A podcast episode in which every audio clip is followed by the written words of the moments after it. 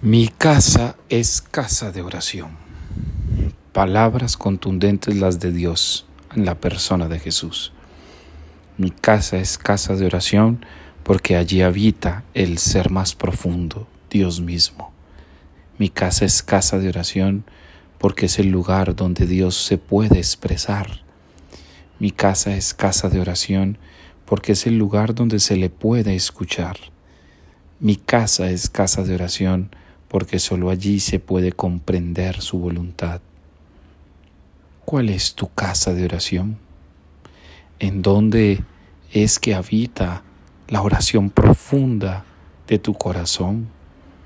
¿Qué lugar das entonces a ese espacio de amor, a ese diálogo de fe, a ese momento de entrega con el amado? Hoy el Señor te recuerda estoy a la puerta llamando. Si me abres, entraré y cenaré contigo. Por eso tu corazón es el lugar del encuentro. Tu corazón es el lugar de oración. Tu corazón es el lugar de la intimidad. Tu corazón es el lugar de la fe. Tu corazón es el lugar de la voz de Dios. Escucha tu corazón.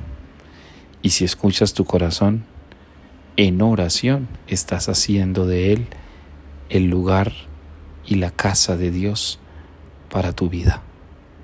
Levántate y nunca olvides que tu casa es casa de oración, porque en tu corazón quiso habitar el mismo Dios.